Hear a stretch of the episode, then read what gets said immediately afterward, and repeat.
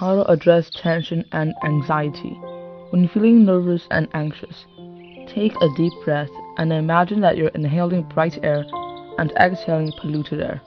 Purge all affections out of your system. Don't think about the past nor the future. Don't even care about whether you are calming down.